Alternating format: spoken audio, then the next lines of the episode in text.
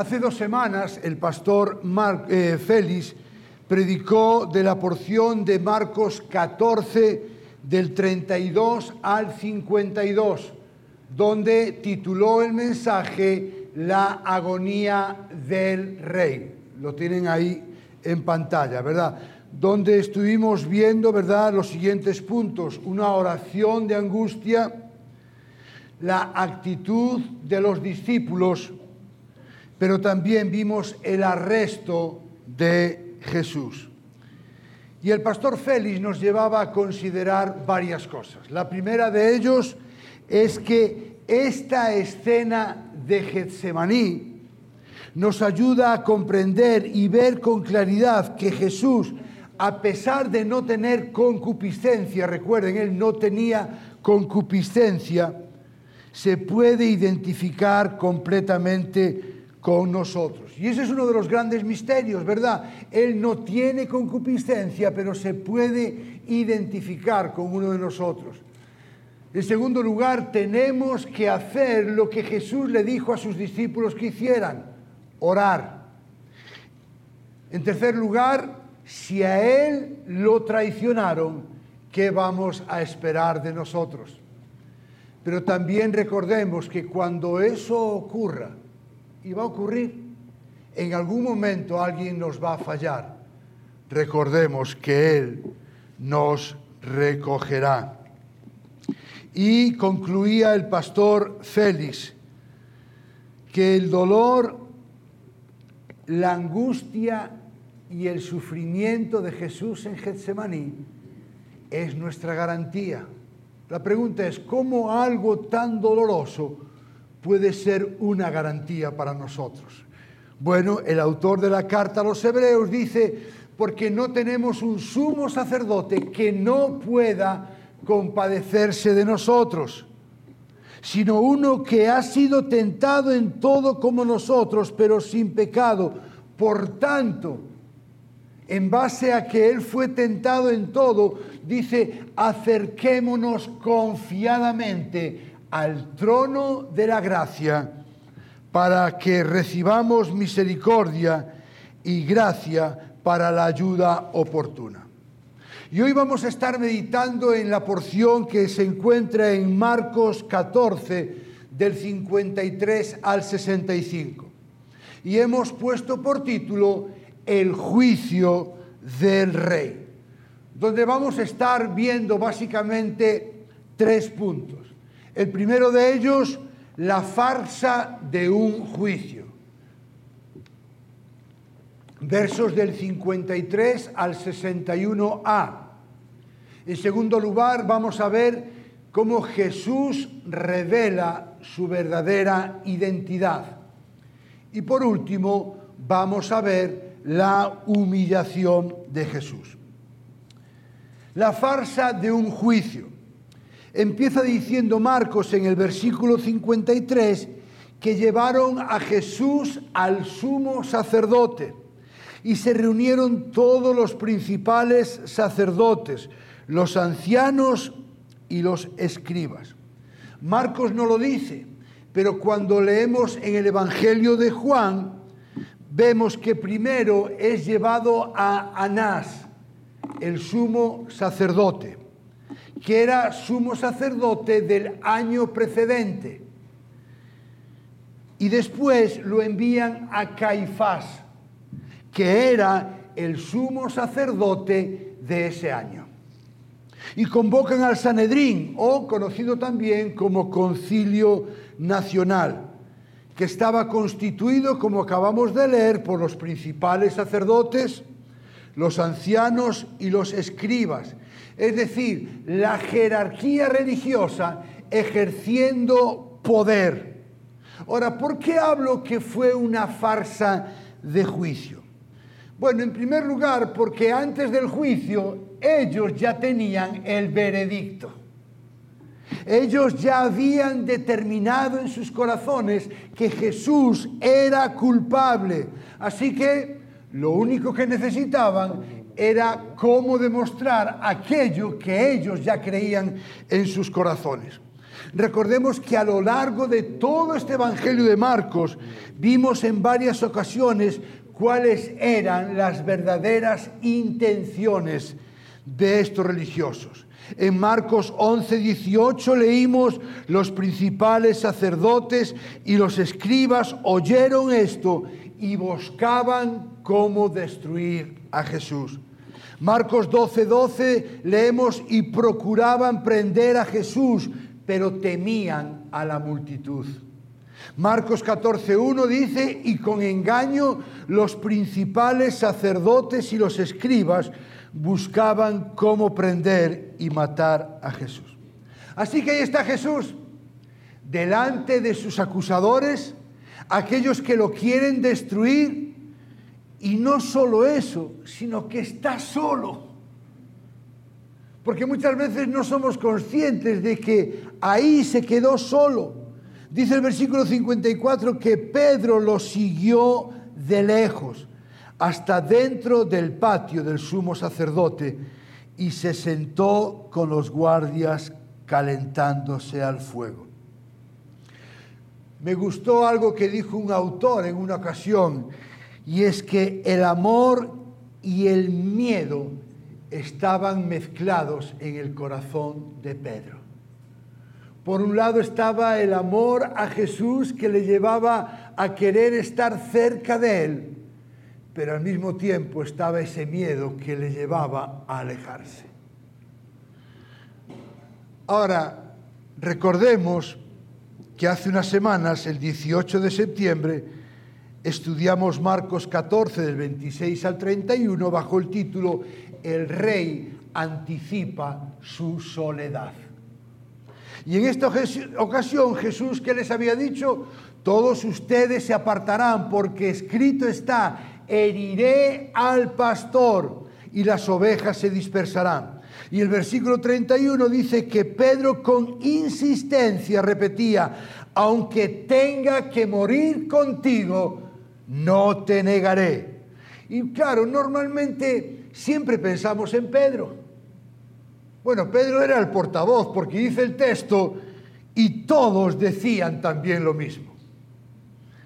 Y vemos que aquello que Jesús había anticipado en cuanto a su soledad se estaba cumpliendo. Pedro ya le estaba siguiendo de lejos. Pero ¿y los demás? ¿Dónde estaban? Ni siquiera de lejos. Ahora, ¿se imaginan, se imaginan la escena? Jesús rodeado por todos aquellos religiosos, instigándole, acosándole. Y, y, yo me imagino que cuando uno está así, uno desearía mirar alrededor a ver si ve algún amigo. ¿Se imagina la soledad mirando a ver si ve a Pedro, a ver si ve a Juan, a Jacobo? Él seguramente en su humanidad deseaba ver una mirada de, de apoyo, de cariño, pero no vio a nadie. Estaba absolutamente solo. Y seguimos con la farsa del juicio que le hicieron a Jesús. Ahora, ¿por qué digo que fue una farsa? Porque esta élite religiosa mostró un absoluto desprecio e indiferencia ante estos procedimientos legales. Ellos infringieron varias normas. Primero, no se les permitía reunirse ni de noche ni durante cualquiera de las fiestas judías. En segundo lugar, no se les permitía sobornar a testigos para que cometieran perjurio. En tercer lugar, un veredicto de muerte no debía ejecutarse hasta que hubiera transcurrida toda una noche. Y si la reunión no se llevaba a cabo en el salón de la piedra labrada, en, el, en la zona del templo, tampoco era válido. Mire, vamos a leer los versículos 55 al 59. Y los principales sacerdotes y todo el concilio procuraban obtener algún testimonio para dar muerte a Jesús, pero no lo hallaban. Porque muchos daban falso testimonio contra él, pero sus testimonios se contradecían. Algunos, levantándose, daban falso testimonio contra él, diciendo, nosotros le oímos decir, yo destruiré este templo hecho por manos y en tres días, escuche bien, edificaré otro no hecho por manos.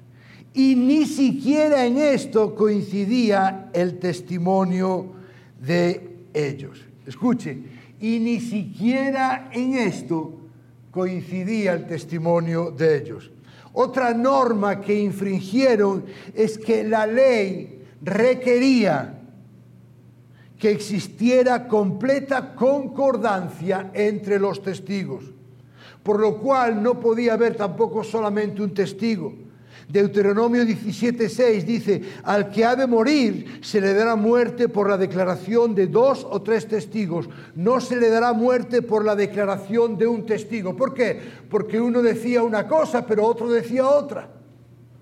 Deuteronomio 19:15, no se levantará un solo testigo contra un hombre ante cualquier iniquidad o por cualquier pecado que haya cometido. Este, el caso será confirmado por el testimonio de dos o tres testigos. Así que cuando uno daba una afirmación, los demás tendrían que haberlo corroborado, pero se contradecían entre ellos. Así que eso anulaba esa farsa de juicio. Así que el sumo sacerdote se empezó a inquietar.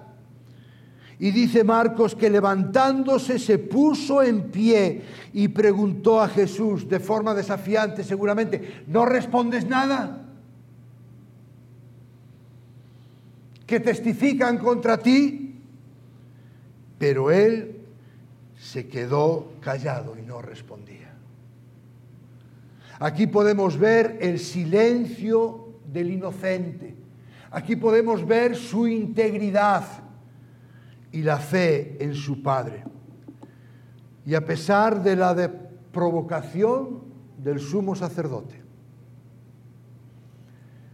Jesús guardaba silencio. Seguramente una respuesta de Jesús hubiese dado a entender que él era culpable y que los procedimientos eran legítimos. Y ahora vamos a ver que ante el silencio de Jesús, el sumo sacerdote vuelve al ataque. Y ahora lo hace con una pregunta directa. ¿Eres tú el Cristo? Vamos a ver, vamos a dejarnos de tonterías, vamos a dejarnos de farsas. ¿Eres tú el Cristo, el Hijo del bendito. Y Jesús entendió que ya había llegado la hora, que ya era hora de finalizar con esa farsa. Y con una respuesta firme y contundente, Él afirma quién es, dejando de lado, como dice un autor, el secreto mesiánico. Ya no había necesidad de guardar ese secreto. Y Jesús contestó, yo soy. Y dice, y verán al Hijo del Hombre sentado a la diestra del poder y viniendo con las nubes del cielo. Escuche, ¿eres tú el Cristo? ¿Eres tú el Hijo del bendito? Yo soy. Así que se imaginan a los religiosos, por fin lo hemos pillado. Lo tenemos. Después de varios intentos, por fin lo hemos derrotado. Él mismo ha acabado su propia tumba. Seguramente vieron en la respuesta de Jesús la señal de la derrota, pero realmente no sabían que la respuesta de Jesús era una señal de victoria. Jesús sabía que hacer esa confesión le suponía la muerte. Es de más, es más, escuche bien, si Jesús hubiese callado ante esta pregunta directa de ¿eres tú el Cristo? Si él no hubiese contestado, no hubiesen podido matarlo. Así que Jesús asumía que con su respuesta lo inmediato era la muerte. Pero ¿qué era la muerte en definitiva? No era otra cosa que cumplir con el plan divino de redención hacia sus escogidos. Y en la respuesta de Jesús vemos varios elementos. Primero, yo soy una clara y explícita declaración de Jesús de que Él era tanto el Mesías como el Hijo de Dios. Y después dice, y verán al Hijo del Hombre.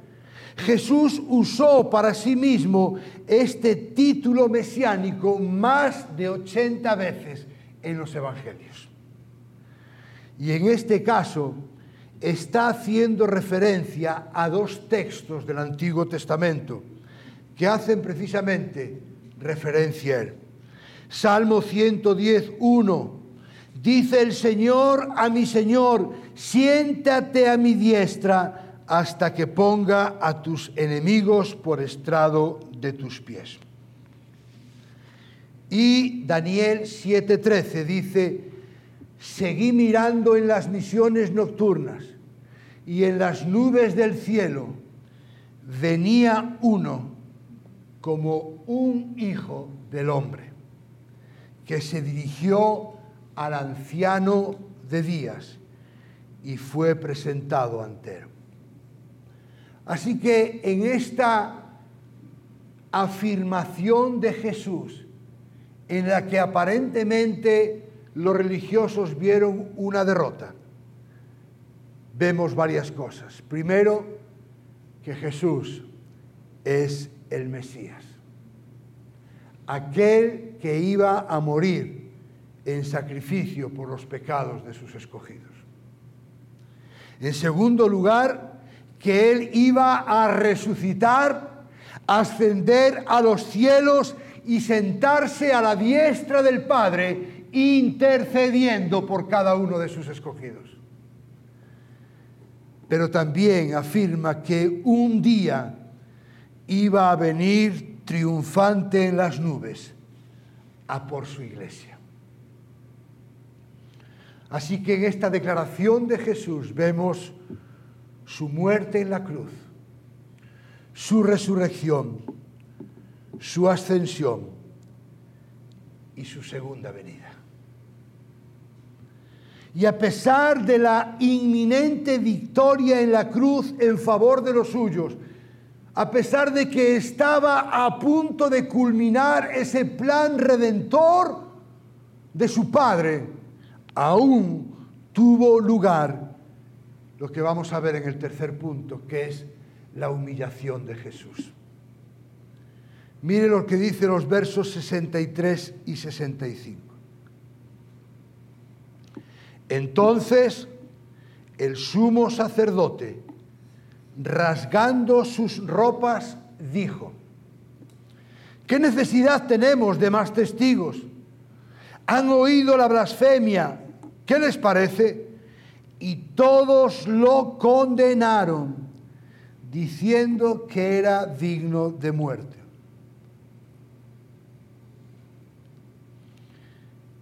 y algunos comenzaron a escupir a Jesús. Le cubrían el rostro y le daban puñetazos. Y le decían, profetiza.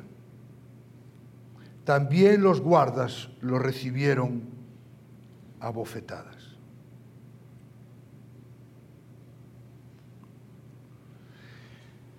Es interesante porque Hoy por la mañana, meditando en este texto, me di cuenta en algo que no había caído hasta hoy. Y es el hecho de que también cuando le estaban abofeteando y dando puñetazos, Pedro estaba presente. Porque Pedro se quedó fuera con los guardias. Si ya fue doloroso no ver a nadie. Imagínense lo doloroso que fue a Jesús ver que mientras le golpeaban, le escupían y le daban puñetazos, su amigo Pedro no abrió la boca. Lo acusaron de blasfemo,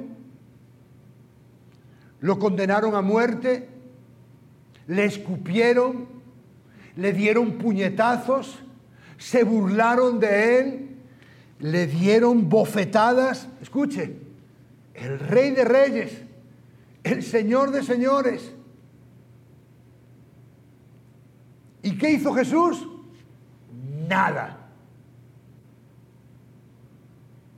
¿Por qué? Es interesante. ¿Sabe quién nos da la respuesta de por qué Cristo no hizo nada? Pedro. Tenía que ser Pedro el que tuviera que escribir de su propia mano aquello que él vio y ante lo que se quedó impasible. Y él tuvo que escribir en su primera carta, capítulo 2, 23, dice, y cuando lo ultrajaban, solo le faltaba decir entre paréntesis, yo lo vi.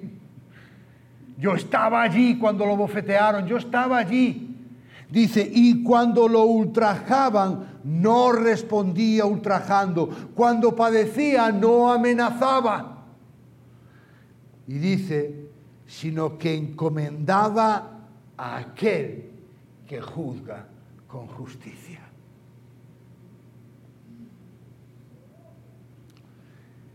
Quisiera concluir con la cita de un autor que dice lo siguiente. No cabe duda de que es la más terrible de las tragedias de la historia humana el que se le negara a Jesús hasta la justicia más elemental y que se le humillara con la cruda y cruel parodia de los siervos y guardas del Sanedrín aquel que vino a ofrecer a la humanidad el amor de Dios.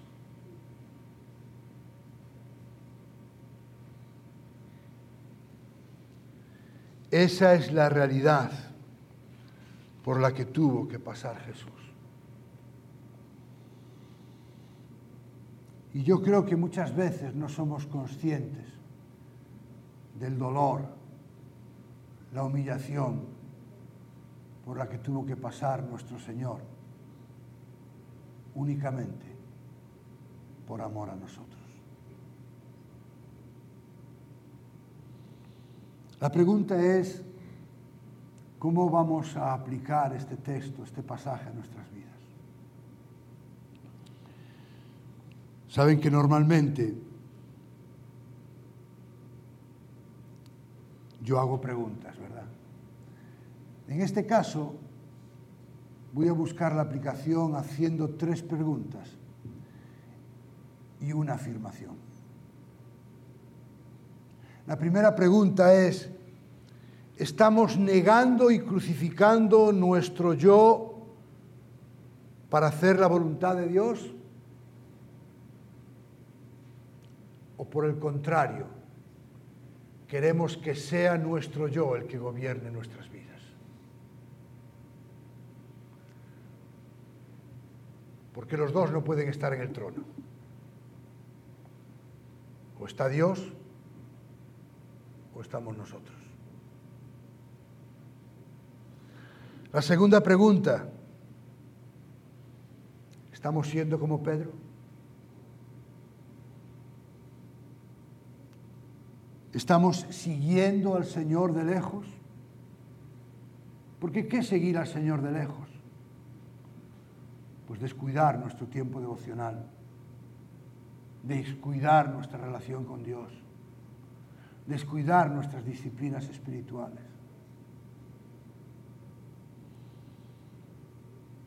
¿Qué hacemos cuando nos tratan con injusticia? ¿Amenazamos?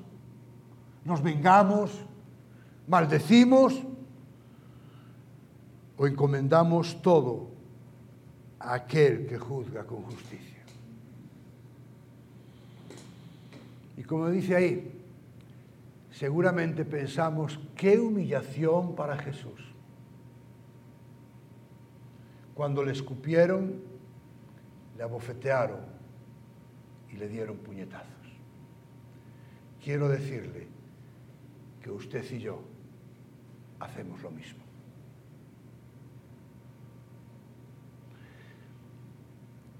Cada vez que pecamos estamos escupiéndole a Cristo. Cada vez que ofendemos a Dios estamos abofeteando a Cristo.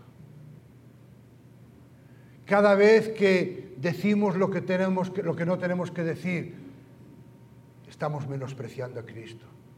Cada vez que miramos lo que no tenemos que mirar, estamos abofeteando a Cristo. Cada vez que hacemos algo que Él no quiere que hagamos, estamos abofeteándole. Seguramente pensamos que no somos como los religiosos, pero yo me he dado cuenta que podemos llegar a ser peor que ellos. Y lo único que nos queda es arrepentirnos.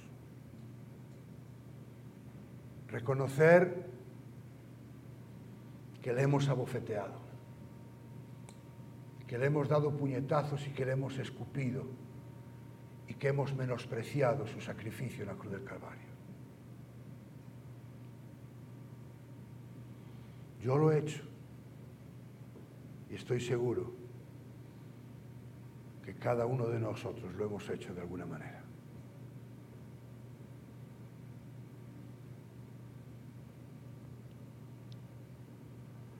Pero es probable que usted que esté aquí esta mañana nos escucha no sea creyente.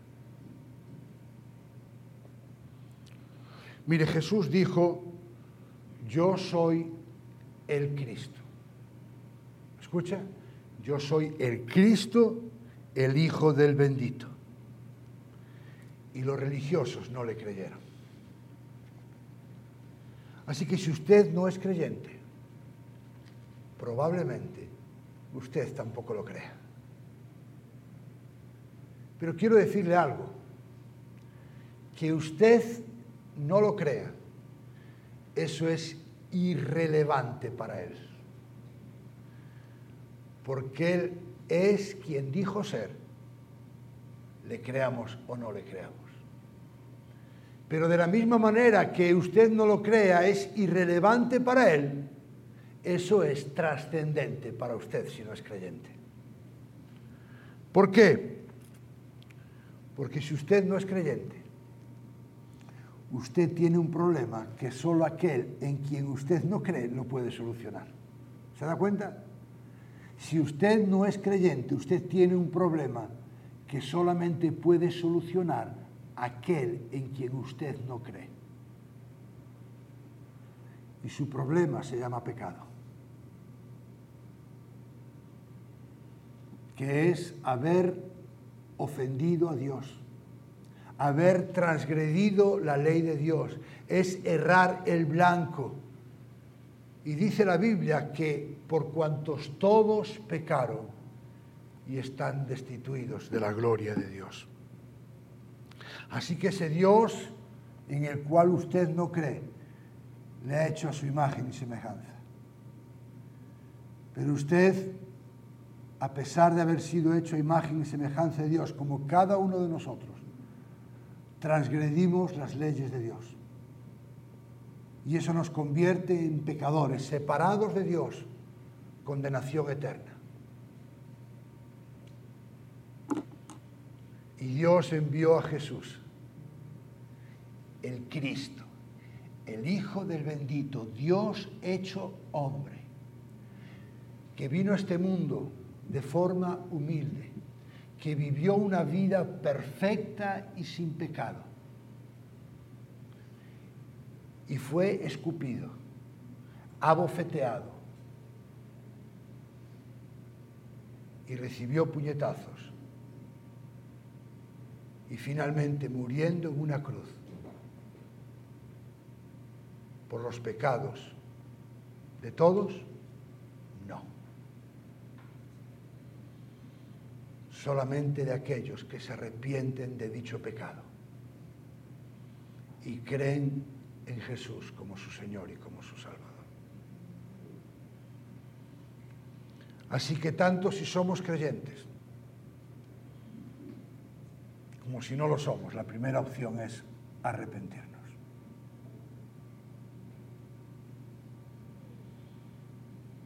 Si somos creyentes,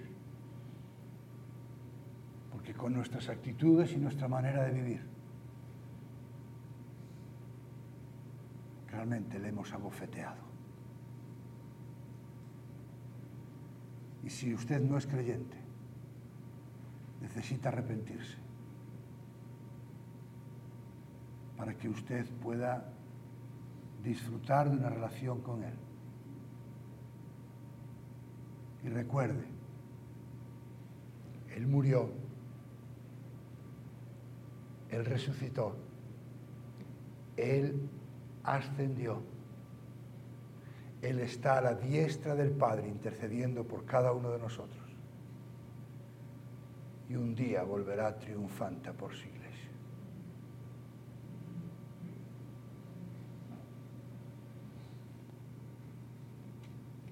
Que el Señor nos ayude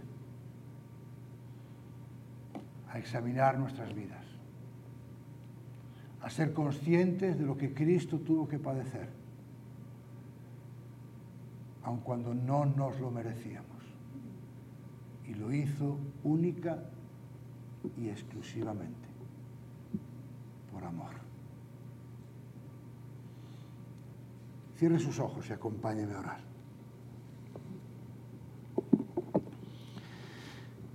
Padre amado, perdónanos, Señor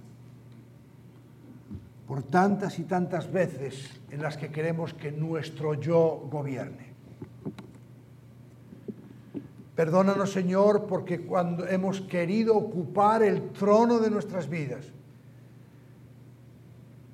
y hoy, Señor, queremos hacer un pacto contigo, Señor. Queremos crucificar nuestro yo. Queremos llevarlo cautivo a la obediencia a Cristo. que podamos decir como el apóstol Pablo, ya no vivo yo, mas Cristo vive en mí. En segundo lugar, Señor, perdónanos cada vez que hemos reaccionado con agresividad, venganza o malas palabras cuando nos trataron injustamente que podamos callar y encomendar la causa a ti, el único que puede hacer justicia. Perdónanos, Señor, si nos hemos alejado de ti. Señor, perdónanos, que podamos empezar a caminar hacia ti nuevamente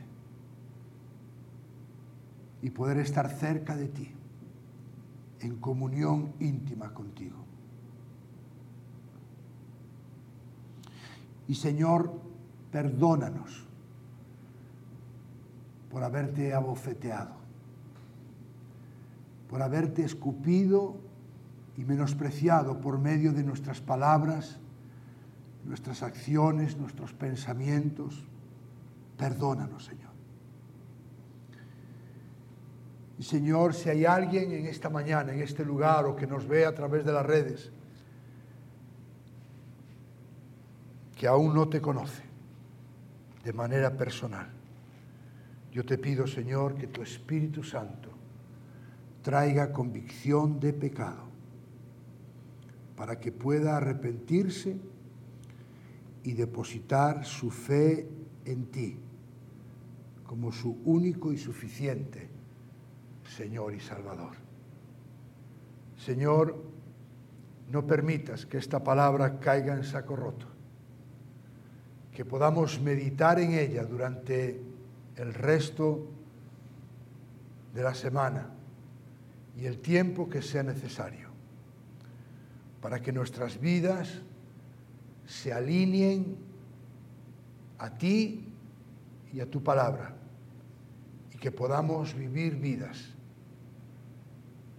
que glorifiquen tu nombre y que sean de bendición para aquellos que están a nuestro alrededor. Señor, recibe la gloria, la honra y el honor en el nombre de Jesús. Amén y amén.